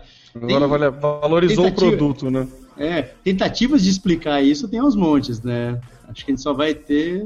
Acho que nunca vai ter isso, né? Nunca vai Ninguém ter resposta. é, ninguém vai chegar. Não, isso não, não tem público. resposta. É. Ninguém vai chegar a Justo. público e falar, ah, nós aumentamos de propósito, né? Você nunca vai ver uma empresa Ó, fazer a, isso, né? A, a, Kali, a Kali no Twitter soltou ali, ó. O PS4 só traduz o preço de tudo no Brasil. De chocolate a carro. Na África, um Kit Kat custa 30 centavos, aqui passa de 2 reais. É, instrumento musical a gente vê isso também, né? Galera que tem que ir com músico, puta, só passa pelo mesmo aperto, né? É. Temos mais perguntas, meninos? Que Cerramos? Samuca? encerremos. Não, é só isso. Eu Ah, acho que foi então um papo tá. muito esclarecedor. O legal é que o Jonatas fala pra caramba, né, Jonatas? O Jonathan fez quieta aí, concorrência pra mim, cara. É, Eu nunca, nunca, nunca senti uma concorrência tão direta assim. é. Primeira vez. O Samuel até ficou quieto aí, eu tava esperando o Samuel falar alguma coisa. Até eu fiquei quieta, eu não fico quieta nesse podcast, eu falo o É. tempo todo. É, é O Jonatas até tentou falando- incitar o Samuel ali, falando que ET Apple era status, né, e tudo mais. É. né? Ah, deixa eu fazer uma perguntinha só pra, pra, pra encerrar. É, e aqui sem, sem essa briguinha, essa discussão aí de. Android e iOS, mas como que é a publicação nessas duas lojas? É tranquilo, não é? Uma é chata, eu sei que a Apple é chata pra caramba. É. Me resume Bom, é pra gente seguinte. aí, Jonas. Bom, como que funciona o desenvolvimento de jogo hoje? né, a gente faz tudo pela internet, então a gente é bem simples de fazer. Assim, o jogo em si ele é complicado, você precisa de uma equipe, programador, artista, né, pessoas pensando em questão de interação, tudo. Mas o jogo, na hora de lançar na loja, a gente tem algumas questões, né? Primeiro que para se cadastrar na Apple é, é bem complicadinho, assim, você precisa mandar fax, sabe? Um negócio que não dá para entender, sabe? É, tecnologia de outro mundo, né, cara? Então a gente tem que arranjar um fax, mandar um fax pros caras, daí eles ligam de volta uma semana depois para confirmar que tá tudo certo, né? Mas, assim, você se cadastrando é um custo baixo, assim, acho que na Apple acho que é 100 dólares, você se cadastrar por um ano, né, ficar como desenvolvedor, todo ano você tem que pagar essa anuidade para manter o, o seu aplicativo online. E no Google Play acho que é 25 dólares, né? O Google Play é muito tranquilo. O Google Play você faz o aplicativo e sobe, tá? Tá no ar, uma hora depois está online, né? É um negócio muito, assim, até falta algum critério, porque tipo, você tem muita gente lançando muito lixo, né, coisa que não funciona, vírus, né, no Google Play, você acaba achando, tipo, coisa que está em top 100, que é vírus, sabe? Coisa que está em top 50 às vezes, que tá lá assim, ó, propaganda Donkey Kong, né? Tem o screenshot do Donkey Kong, daí o pessoal reclamando, é, não funciona, não abre, não sei o quê, porque o nego colocou lá só para deve ter alguma mutreta por trás, o cara pegando dado do celular, né, roubando informação, alguma coisa tem ali, né? E, o, e na Apple é bem diferente, né? Na Apple a gente sobe o aplicativo, faz o upload. Primeiro que para testar já é diferente, né? A gente desenvolve o jogo, precisa testar o jogo, né? No aparelho. Para testar no Google, a gente simplesmente coloca no USB o aparelho e joga. né? Jogou APK, você testa e funciona. Né? Na Apple, você tem que cadastrar o aparelho, avisar lá na Apple que, que aparelho que vai funcionar em que jogo. Já tem que criar o jogo no começo do desenvolvimento, avisar a Apple que tem aquele jogo. Né? Você criou aquele jogo, daí a Apple fica sabendo que existe jogo, daí você pode cadastrar aparelho, você, aparelho por aparelho que vai testar aquele jogo, né? E depois de um tempo expira no aparelho, né? Então é um negócio bem complicado você testar na Apple já. E daí depois que você sobe para Apple, aí tem um período de uma semana, duas semanas, que deve ter um indiano lá que fica testando jogando. o jogo. Né? o indiano ou o chinês, né? Tá é, lá jogando. Justo. É, e, e assim, demora um tempo para daí eles responderem sim ou não. Né? E às vezes respondem sim, às vezes respondem não, às vezes né, responde, ó, precisa mudar tal coisa e o jogo volta. Daí se voltou, mais duas semanas para subir de novo. Né? Então, e às vezes volta por bobeira, assim, sabe? Tipo, ah, o botão né, não está muito bem indicado que esse botão aqui está travado. Né? Às vezes tem um personagem travado, né, que o personagem, tipo, você tem que comprar com moedinha. Então todos os personagens estão coloridos, você deixou um preto e branco lá que na sua cabeça, né, o preto e branco ia indicar que está travado. Daí o indiano não gostou, ele rejeita o seu aplicativo. né? Então, na Apple é assim que funciona. Ó, né? tem então... uma fase que você tem que matar uma vaca. O indiano não gostou, volta ah, é. é por aí. Boa, Mas na Apple a gente sofre um pouco mais e tem atenção, né? De subir ou não. Então, assim, querendo ou não, isso é bom porque na Apple limpa mais. Né? No Google, qualquer moleque põe qualquer lixo lá, né? E a concorrência acaba ficando maior. Tá, tá crescendo assim a quantidade de coisas boas no, no Google Play, mas até hoje ainda tá é muito fácil achar porcaria, né? Na Apple você já tem um crivo maior. Você né? tem que procurar menos... mais, né? Pra achar porcaria, né? É. Basicamente é isso. Tem que Dá mais trabalho encontrar porcaria na Apple. Eu acho que eles colocam isso justamente como guardião ali, né? Você passou pela, por esse grande desafio, então você tá qualificado. Você merece ter uma tá porcaria no seu né? Então pode pôr ali, né? Mas a Apple eles ficam verificando muito ah, se os botões estão consistentes, se a parte visual funciona, né? O aplicativo todo ele passa por um review humano. No Google eles testam o aplicativo e tal, mas é pro software, né? Então em uma hora o aplicativo está no ar, né? E a Apple tem regrinhas de loja, né? Mesma parte de compra, os dois, eles sempre ficam com uma porcentagem de todos os lucros, né? Então, 30% sempre ficou 30%, com o Google com a Apple. É. Então, tanto por venda em app ou por, por venda direta do aplicativo. Né? Samuel quer, quer dar um tchau, né, Samuel? Vamos dormir? Não, não, não. Tô ouvindo. Não? Está na hora de dar tchau. ah, mas é isso. Ô, ô Jonatas, a gente tá brincando, legal, a gente agradece demais. Mas vou passar pra Lana, que a Lana é a nossa apresentadora. Eu MC hoje. Eu até esqueci que ela que tava apresentando, né? Tá vendo? Você vê, né? Como a concorrência tá cerrada. É. Então, Jonatas, valeu sua participação. Deixa aí sua, suas arrobas, seus contatos. Se você quiser, se não quiser também, diz o bar que você frequenta pro povo te encontrar lá e pronto. Qual a sua mais morra? Olha só, que coisa louca, né? Computeiro não, não, não frequenta não muito tem essas coisas. eu tenho, eu tenho um Twitter, arroba JonathanSker, K-E-R-R, mas, tipo, ele tá abandonado já faz alguns meses, né? Entendi. E tem um Facebook, também JonathanSker, né? Tem e-mail, mas não checa o e-mail. É, tipo, Mas fácil encontrar no bar, né? É. Não, qualquer coisa me liga, né? WhatsApp. É. Beleza, aí, valeu, gente. Obrigado Obrigadão. pela oportunidade aí. Foi. Precisando, tamo aí. Bastante conteúdo. Beleza. Valeu, gente. Valeu, Muito massa. Valeu, Júnior. Valeu. Participe com a gente. Utilize a hashtag Eu no SMC. E voltando para a nossa programação normal, onde eu falo mais que todo mundo, nós vamos às pautas da semana. E eu já vou começar desatando a falar loucamente, porque dia 18 e 19, ou seja, a última sexta e último sábado, rolou aqui no Rio de Janeiro o YouPix.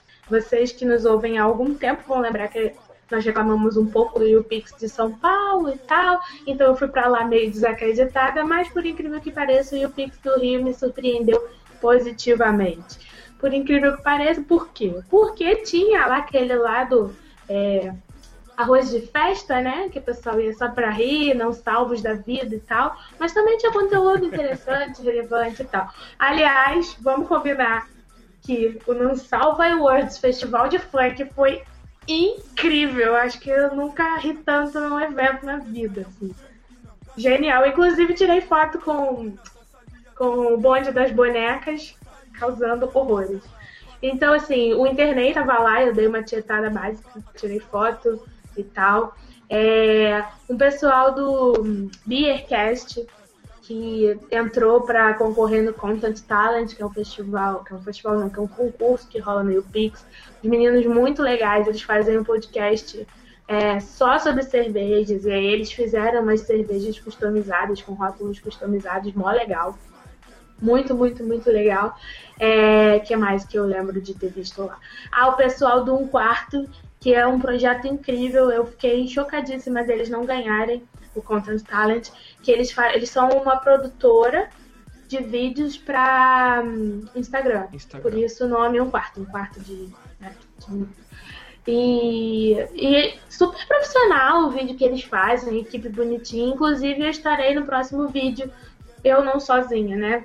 Várias pessoas que estavam lá no Pix e aceitaram participar do próximo vídeo, que eles vão compilar várias pessoas juntas, enfim, fazendo uma coisa qualquer, tipo um GIF. Enfim. É, que é mais? Ah, não posso deixar de mandar o alô que eu prometi para o Elbert, que escreve no meupinguim.com, mas não, ele não trabalha no ponto free. Ele tem um site sobre Linux. E nós nos conhecemos na fila de tietagem do internet. Mas tinha fila? tinha fila para tietar o internet. E aí ele tava com a namorada na frente da fila, e como eu falo loucamente, falo com todo mundo, eu comecei a puxar assunto com eles. E aí comentando que tinha podcast, eu fiquei de mandar esse alô para ele. E também não posso deixar de mandar o um alô pro Denison, que é nosso ouvinte, que eu encontrei lá, e ele mostrou todo o talento dele para fazer o quadradinho de oito. Sim, o Denison Uau. fez o quadradinho de oito. E também pro Luciano, que também é nosso ouvinte, que mostrou o Paranauê. Ele subiu no palco. com, na palestra da Graça Taguchi, aquela que foi, inclusive, no Social Media São Paulo um tempinho atrás que aquela mulher que pira, dá nó na cabeça das pessoas, e subiu lá no palco, mostrou os Paranauê e ganhou uma mochila.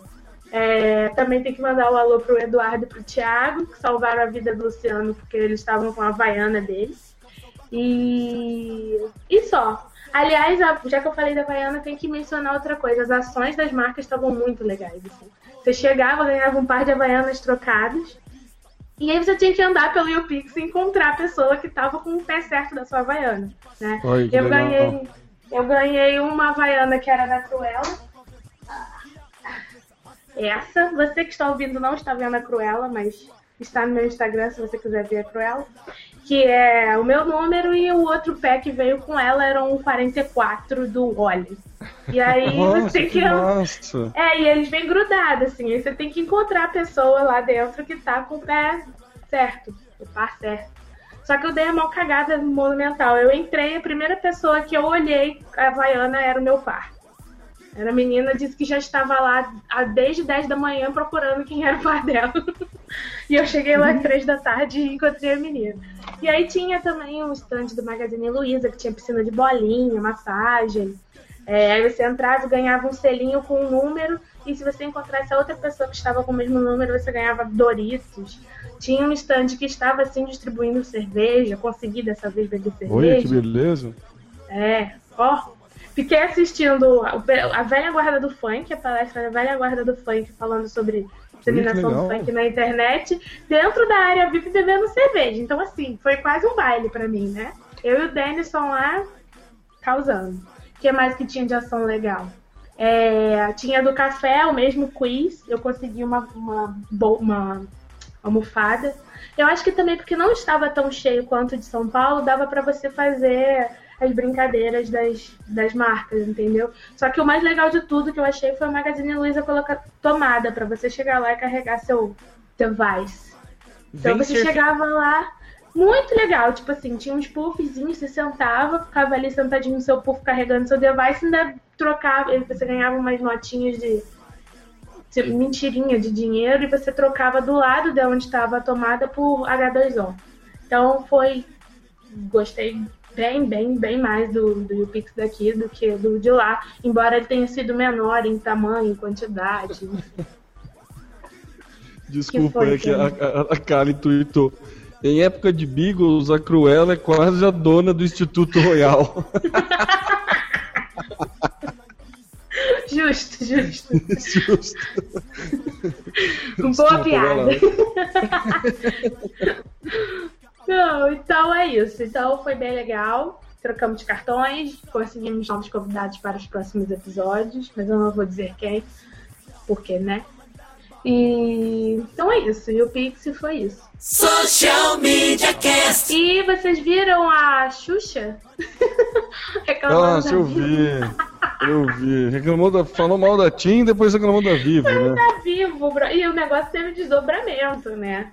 Pra quem não acompanhou, é, a Xuxa começou reclamando que ela trocou da TIM pra Vivo porque a TIM não funcionava. E agora ela estava com o Vivo dela morto. Passou um tempo, ela reclamou que estava há 15 minutos já no, no call center e ninguém atendia.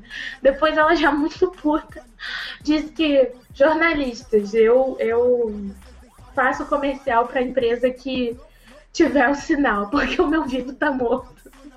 Ela é realmente muito puta. E aí parece que alguém da Vivo viu, ligou para ela e disse que o problema era que ela tinha que pagar uma taxa extra por alguma coisa. E aí ela terminou assim, mais puta ainda dizendo, é, se a conta tá em débito automático, por que, que não debitou da minha conta o valor extra que eu tenho que pagar, ao invés de cortar o meu sinal?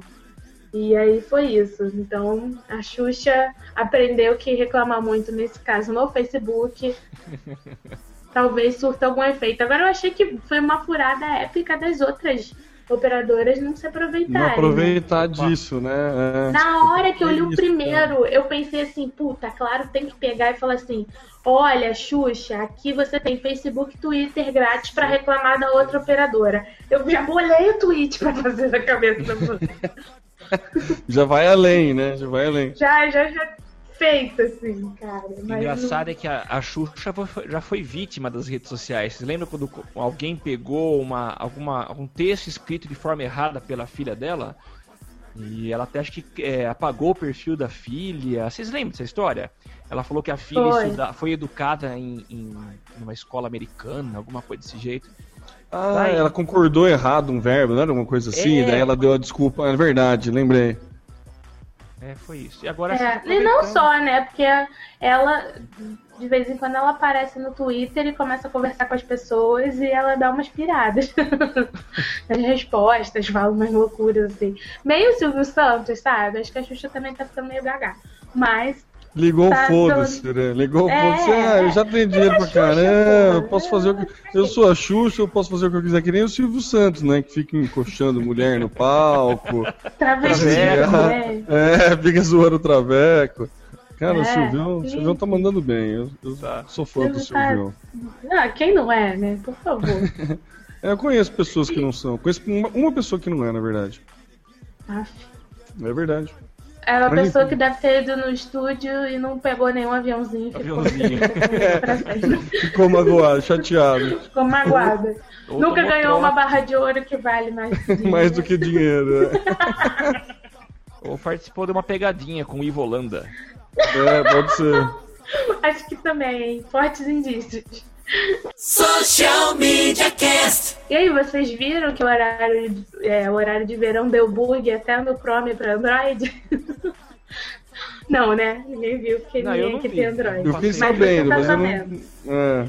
Então, na troca de, do, do, do sistema lá, do horário, o Chrome, assim, você clicava em algum link, ele automaticamente, se você configurou para tal, automaticamente ele direcionava para o Chrome, o Chrome começava a carregar e fechava.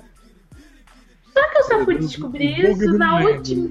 Eu fui descobrir isso na última hora do, do, do, do bug, porque eu não, né, afinal de contas era fim de semana, eu estava no bar, eu estava na vida, porque diabos eu ia ficar abrindo links da internet. Então eu só fui saber disso no domingo, sei lá, no final. Só que eu não, não me, me chateei muito não, assim.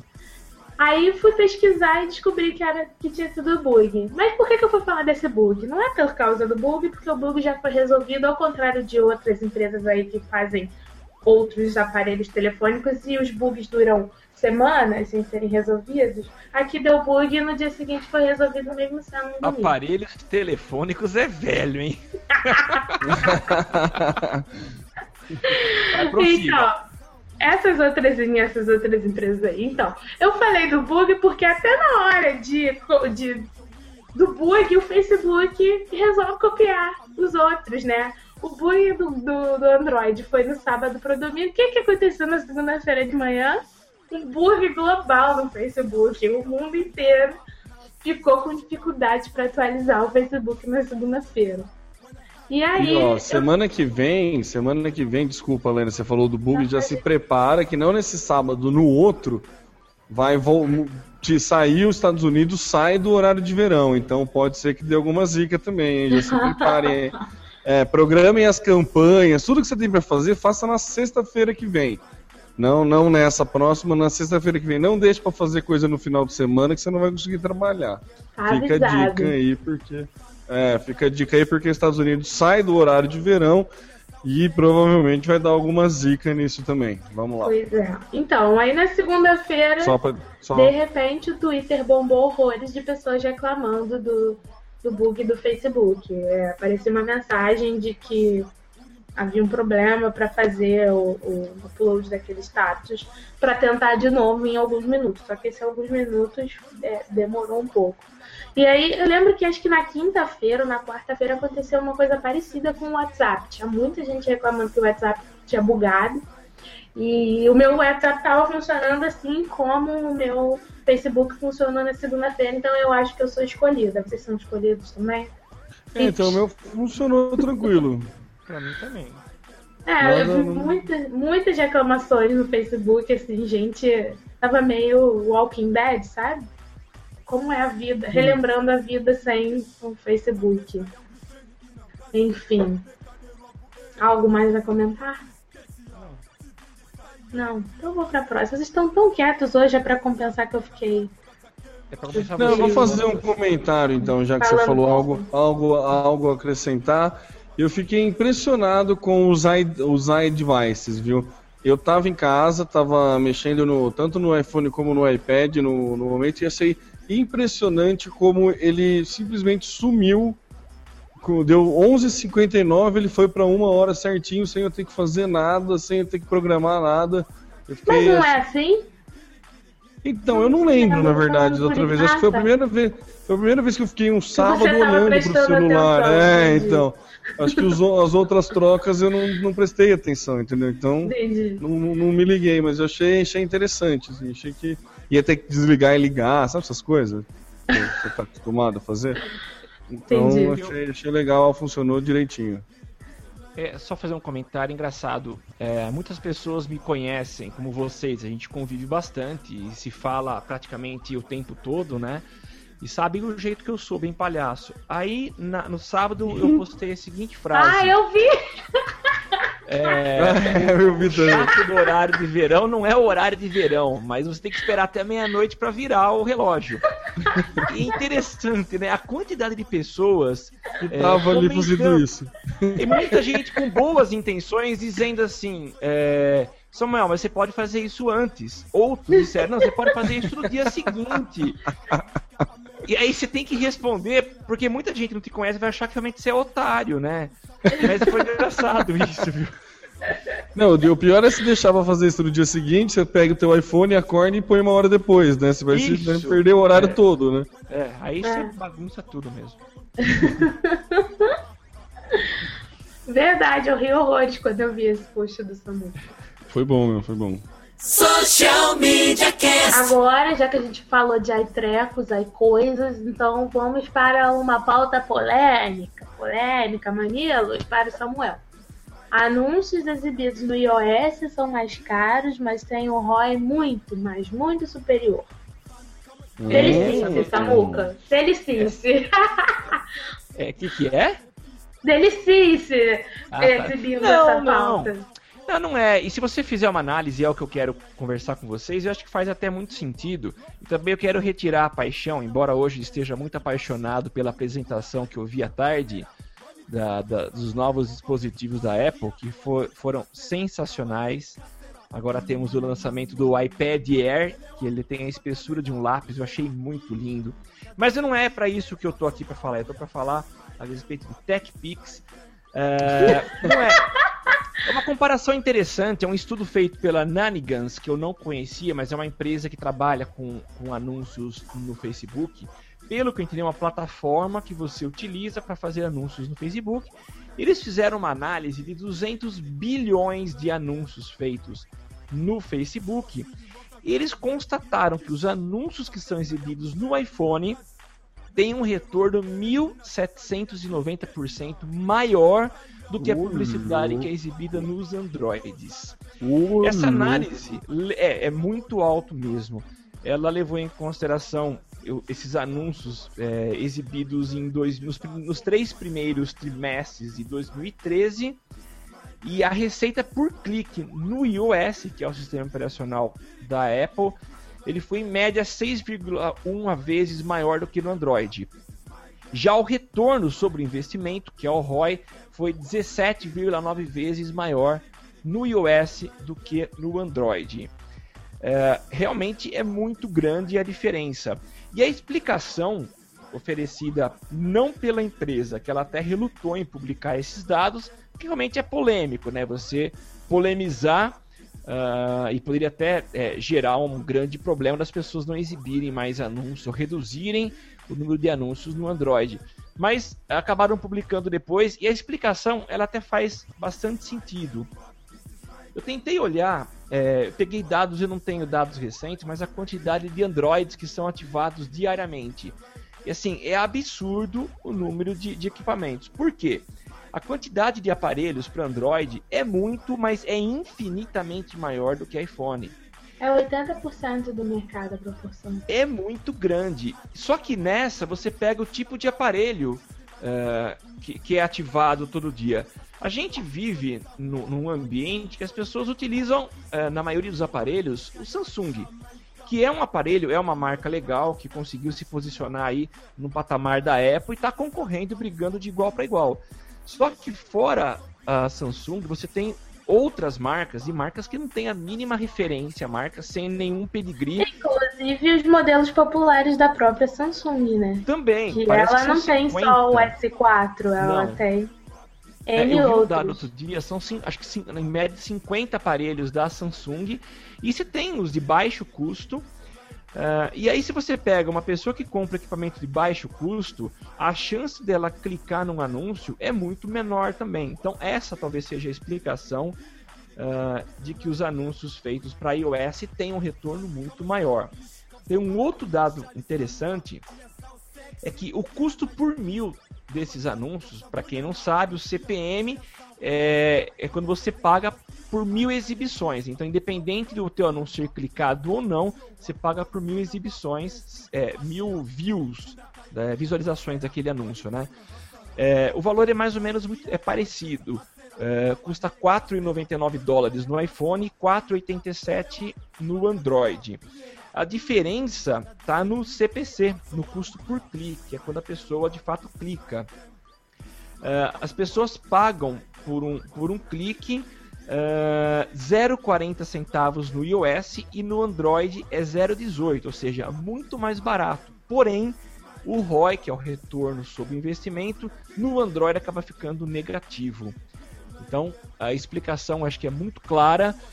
é, e eu não sei se. E, e- e depois- tem mais uma coisa que aí você não levantou, mas que eu acho que influencia. Quando você cria um- uma campanha para Facebook, na- na- nas configurações e tal, você pode, por exemplo, editar para que ele só seja exibido se a pessoa estiver conectada numa rede Wi-Fi. E ele não é exibido, por exemplo, na 3G. Se você coloca aí que boa parte desses Androids são pré-pagos, dentro daqueles planos de 3G que cobram 50 centavos o dia que você usa, você também está meio que limando uma boa parte desses, desses usuários de, do, do clique do anúncio, enfim.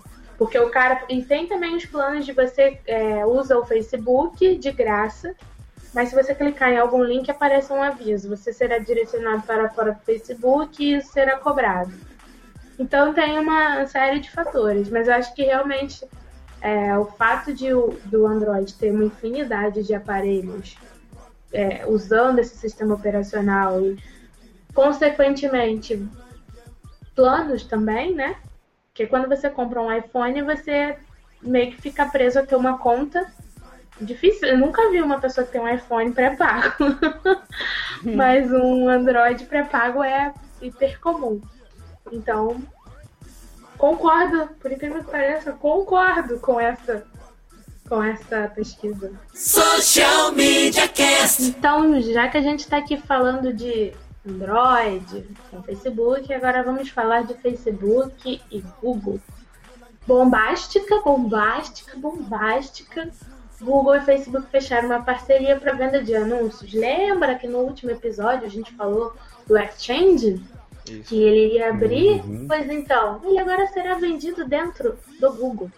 Ou seja, você, coleguinha que tem lá sua conta de anúncios, para criar anúncios no Google, você vai comprar e os seus anúncios serão exibidos dentro do Facebook.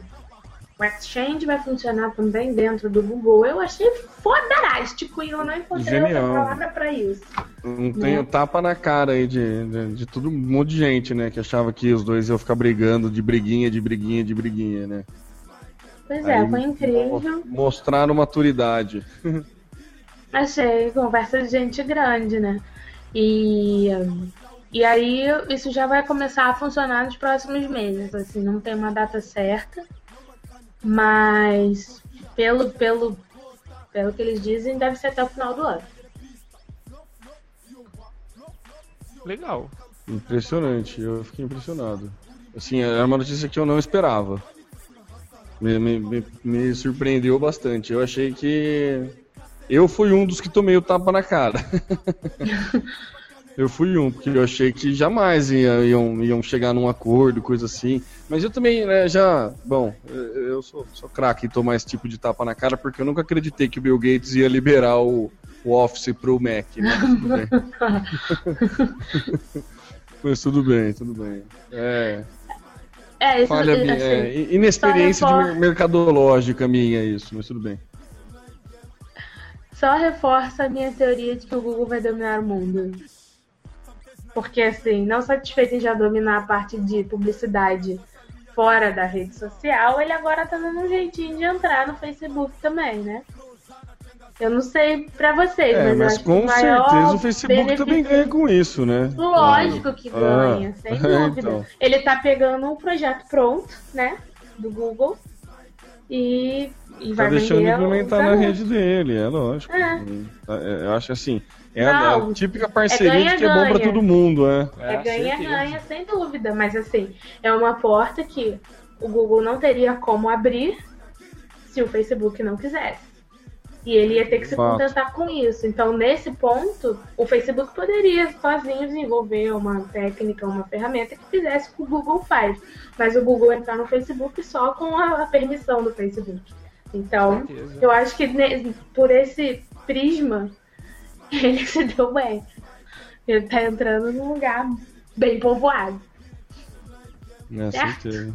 Social Media Cast. Então, galera macacada, este foi o episódio número 67 do Social Media Cast. E estamos encerrando.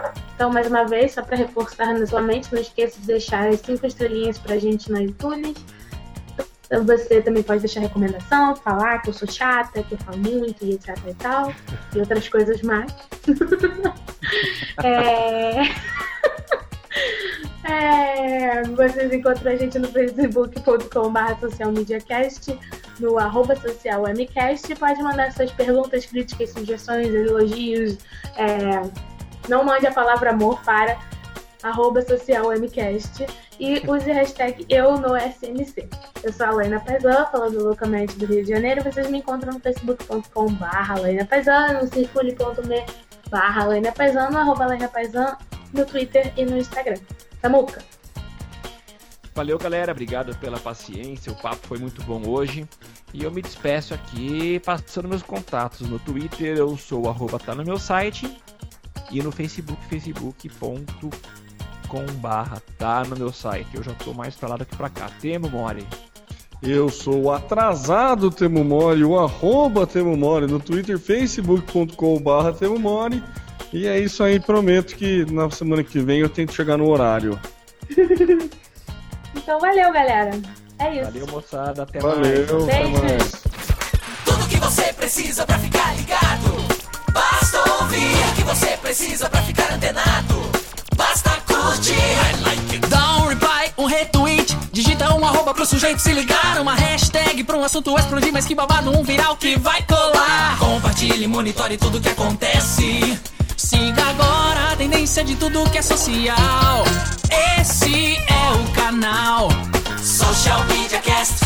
Social Media Cast, o seu podcast sobre as mídias sociais você aparece, aqui você acontece.